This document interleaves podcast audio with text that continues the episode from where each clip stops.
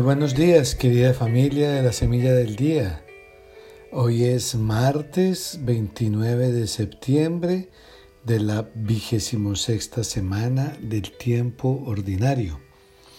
Y nuestra iglesia está celebrando hoy la fiesta de los santos arcángeles Miguel, Gabriel y Rafael.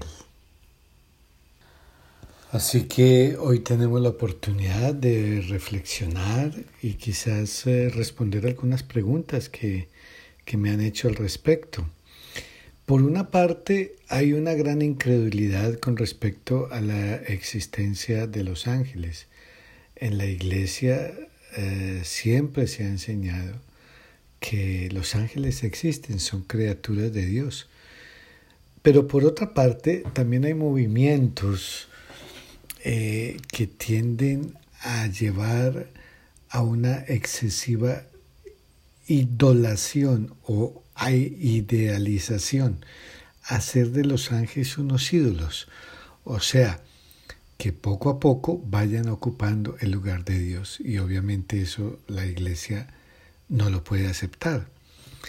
Comencemos por preguntarnos si existen o no. Claro, ya, ya se dijo, sí existen. Y la iglesia los coloca, tanto a los ángeles como a los arcángeles, en el plan de salvación de Dios. Ellos están al servicio de Cristo. Eh, ya en el Evangelio Jesús dice a Natanael, mayores cosas has de ver. Yo les aseguro que verán el cielo abierto y a los ángeles de Dios subir y bajar sobre el Hijo del Hombre. ¿Quiénes son los ángeles? Los ángeles son seres espirituales, por lo tanto no tienen cuerpo. Nosotros no somos seres espirituales. Nosotros somos seres humanos. Tenemos cuerpo y ciertamente tenemos el alma, que es ese contacto directo con la vida de Dios y que tiene vida inmortal. Así que los ángeles no, pueden, no son ni humanos ni pueden serlo. Y nosotros no somos ángeles y jamás seremos ángeles. Ellos siempre serán ángeles y nosotros siempre seremos seres humanos.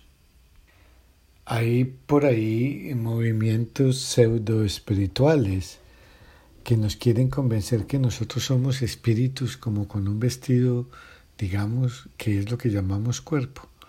Y eso tiende a llevar hacia el tema de la reencarnación. Bueno, la reencarnación no tiene nada que ver con el cristianismo. Así que hay que tener cuidado con ese tema. De hecho, nosotros, ¿qué es lo que afirmamos y lo hacemos cada domingo en la Eucaristía? Nosotros creemos en la resurrección, no la reencarnación, es diferente. La reencarnación es volver a repetir la existencia aquí de una o de otra manera. Nosotros creemos en lo que Jesús nos enseñó y en lo que Él vivió, que es la resurrección. ¿Cuál es la resurrección? Es volver a vivir para nunca más morir. Esa es nuestra fe cristiana. O sea que para nosotros el futuro no es algo abstracto. Por allá ahí, cuando la gente se mete a estudiar yoga y todo que como ejercicio, pues no está mal. El problema está cuando le comienzan a meter eh, estas ideas y entonces ponemos la mente en blanco y nos unimos con el universo y nos fundimos con esa energía y todos nos volvemos esa energía. Eso, eso no es cristianismo, porque nosotros resucitamos cada uno con nuestro cuerpo, somos, seguiremos siendo para siempre seres individuales, pero ya unidos con Dios para siempre. Hay una gran diferencia. Eh, esto es lo que nos enseñó Jesús, ¿verdad? Así que nuestro futuro no es algo abstracto, no, pues allá yo me vuelvo parte de un todo. No, sino que seguiré siendo Nelson, seguiré siendo Patricia, seguiré siendo Roberto, con un cuerpo resucitado como el de Cristo resucitado. perfecto, eterno. Nunca más la muerte, nunca más las enfermedades. Perfección de conocimiento en ese momento. Por eso nosotros nunca hemos sido, ni somos, ni seremos ángeles. Y los ángeles nunca han sido, ni son, ni serán seres humanos. Los ángeles y los seres humanos somos criaturas diferentes. Pero estamos todos en el plan de salvación de Dios. Y Dios quiere que todos, de alguna manera, cada cual en su misión, colabore, participe en ese plan de salvación. Hay otra diferencia muy importante entre los ángeles y los seres humanos. El, ser, el ángel, recordemos, es una criatura de Dios. Y Dios los creó con un conocimiento que se llama conocimiento intuitivo. O sea, desde el momento en que Dios crea al ángel, ya el ángel tiene todo el conocimiento que puede llegar a tener que nunca es el conocimiento de Dios, porque Dios es Dios. Pero los ángeles tienen desde el comienzo la capacidad del conocimiento que pueden llegar a tener, que Dios les ha concedido. Eh, o sea, ya no hay información nueva que ellos puedan recibir, porque todo lo recibieron desde el comienzo. ¿Cuál es el problema con eso? Bien, el problema ha sido como le sucedió a Lucifer, que Lucifer se rebeló, rechazó a Dios para hacer su propio reino, que es también la tendencia del ser humano, ocupar el lugar de Dios. ¿Y qué sucedió con Lucifer? Como él ya tenía todo el conocimiento, una vez que un ángel rechaza a Dios, lo rechaza para siempre. Ya no tiene la posibilidad de, de arrepentirse como tú y yo lo tenemos. Ya no tiene la oportunidad de volver a comer, porque lo hace con pleno conocimiento. En cambio, eh, nosotros, o sea que para ellos no hay posibilidad de conversión. Por eso Satanás es Satanás para siempre con los ángeles que lo siguieron a ellos. Y por eso Satanás nos tiene envidia a nosotros los seres humanos. Porque al contrario de los ángeles, el conocimiento de nosotros es acumulativo. O sea, un niño no sabe casi nada. Y solo en la medida que vamos creciendo y en la medida que dejamos que el Señor nos vaya enseñando, el conocimiento nuestro se va acumulando, pero el conocimiento nuestro no es total, no es total. Siempre tenemos la oportunidad de aprender. Por eso, cuando hay momentos que somos infieles a Dios o rechazamos a Dios, siempre el ser humano tiene la posibilidad de arrepentirse, pedir perdón e inmediatamente la misericordia del Señor está allí. Y por eso es que Satanás le tiene envidia al ser humano, porque el ser humano se puede arrepentir y regresar a la amistad con Dios, mientras que Satanás ya no puede. Por eso, para nosotros, el conocimiento que vamos adquiriendo es tan importante y la fe que vamos teniendo que se vaya haciendo más sólida, porque obviamente lo peor que nos puede pasar es morir en pecado mortal, que ya es separación total de Dios para toda la eternidad. Ya no hay, ya no hay forma de echar para atrás. Por eso esta vida es el tiempo que tenemos nosotros para decidir cuál es la eternidad que deseamos vivir. Y por eso tenemos el catecismo de la Iglesia Católica. Ahí hay un gran tema sobre los ángeles. Puedes ir y, averiguar ahí más cosas. ¿Ok? ¿Por qué la Iglesia nos habla hoy solamente de tres arcángeles? Eh, ¿Solamente hay tres o qué? No. Hay una cantidad. Eh, de hecho, Santo Tomás de Aquinas sugiere que hay más ángeles y arcángeles que seres humanos. Pero ¿por qué la iglesia habla solo de tres? porque nuestra fe viene de la revelación de la palabra de Dios. Y en la Biblia, en la palabra de Dios, solamente están estos tres arcángeles, no más. Eh, el peligro está en que por ahí comienzan a surgir nombres, Uriel y los siete ángeles y todo eso, que esos tiene origen en movimientos como la nueva era. La nueva era qué es? Es una revolú de todo.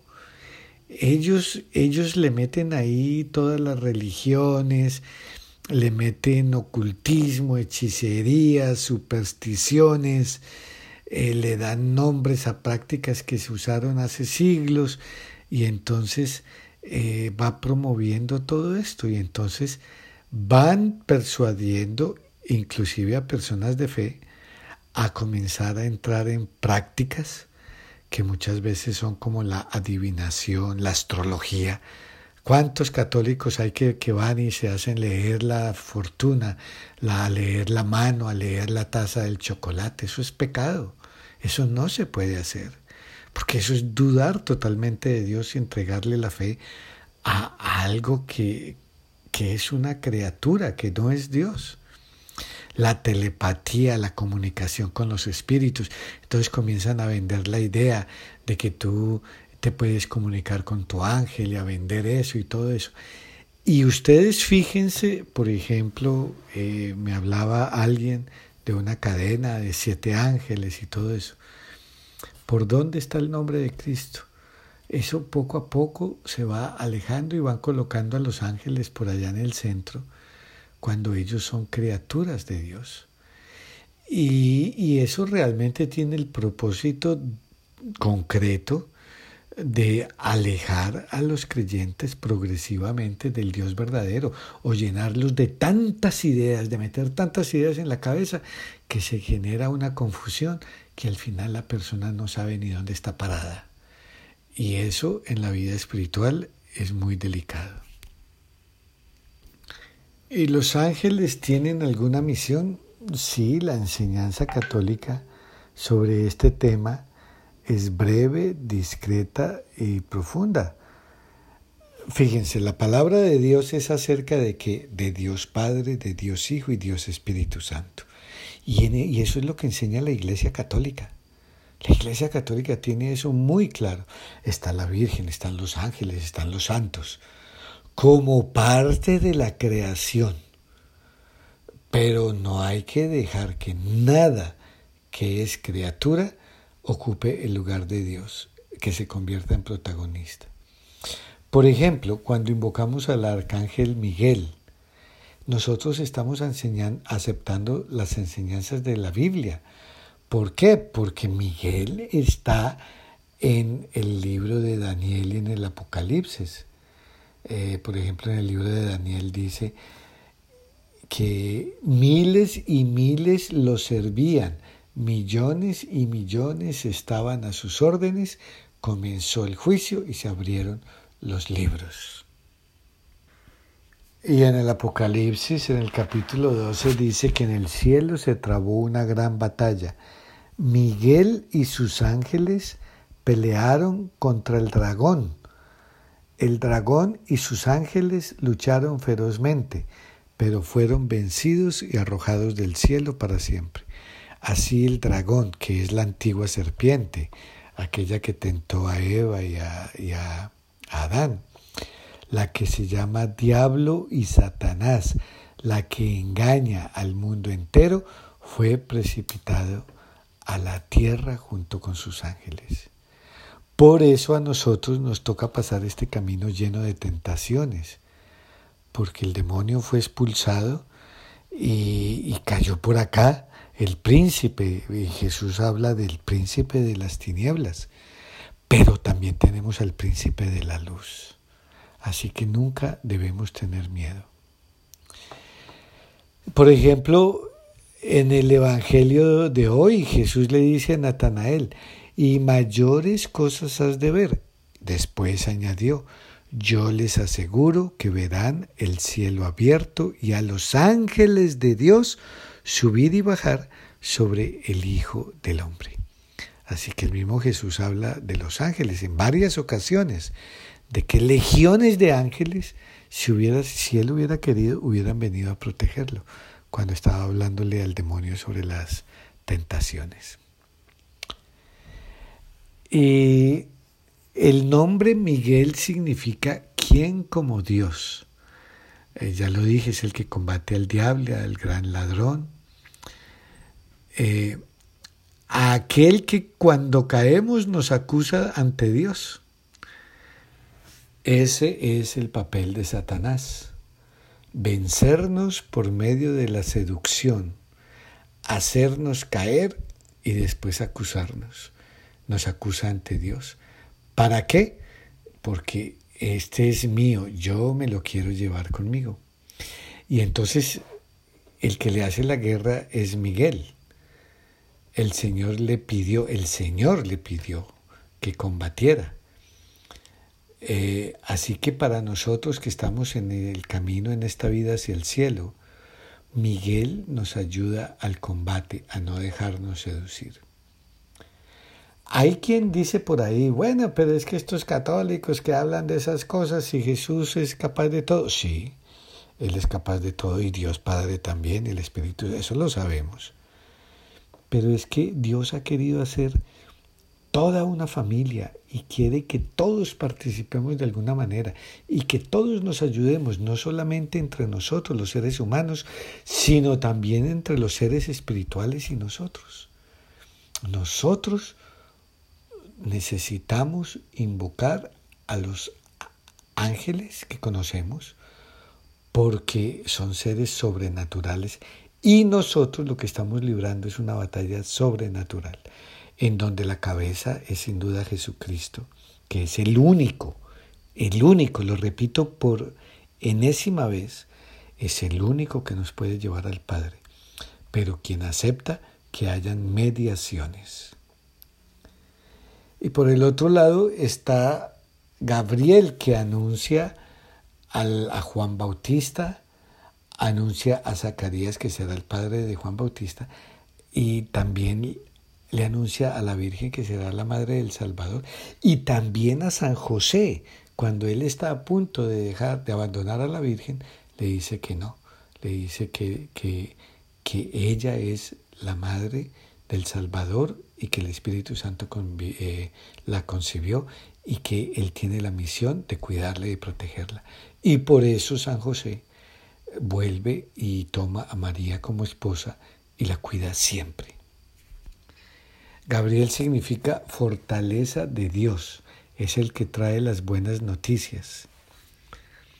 Y está con nosotros y nos ayuda en el camino cuando olvidamos el Evangelio de Dios, Él también nos ayuda a recordar la misión esencial es del Espíritu Santo, pero también el ángel Gabriel nos ayuda a recordar por medio en el Evangelio que Jesús vino a nosotros para salvarnos.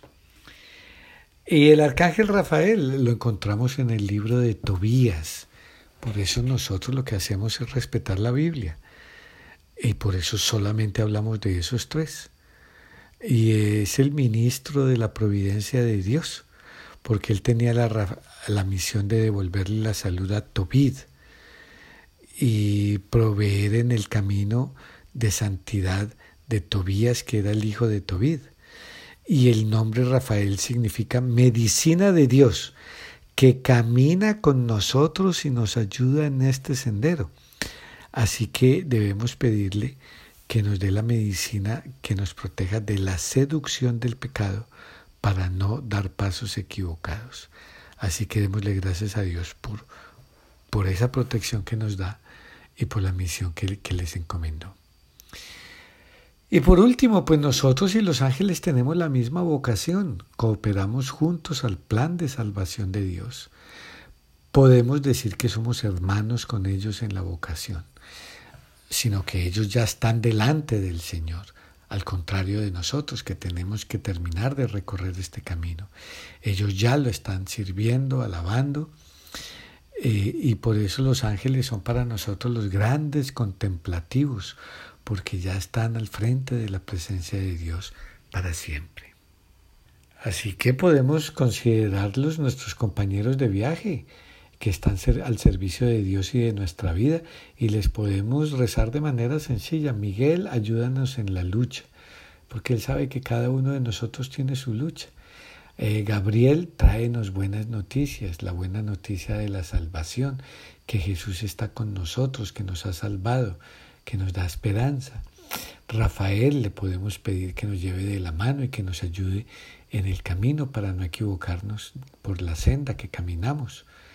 Eh, así que les invito a terminar esta reflexión orando juntos la oración a San Miguel que el Papa León XIII pidió que rezáramos después de la Eucaristía como protección en esta lucha tan grande que tenemos.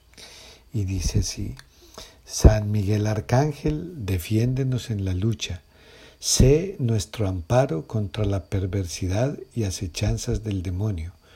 Que Dios manifieste sobre él su poder es nuestra humilde súplica, y tú, oh príncipe de la milicia celestial, con el poder que Dios te ha conferido, arroja al infierno a Satanás y a los demás espíritus malignos que vagan por el mundo para la perdición de las almas. Amén.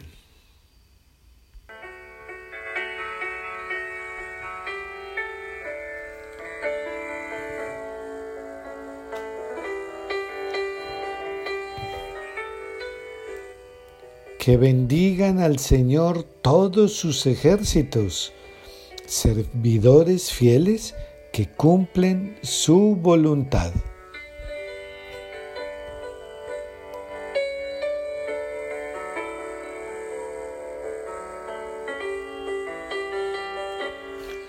Y que el Dios de amor y misericordia te bendiga en el nombre del Padre, del Hijo y del Espíritu Santo. Amén.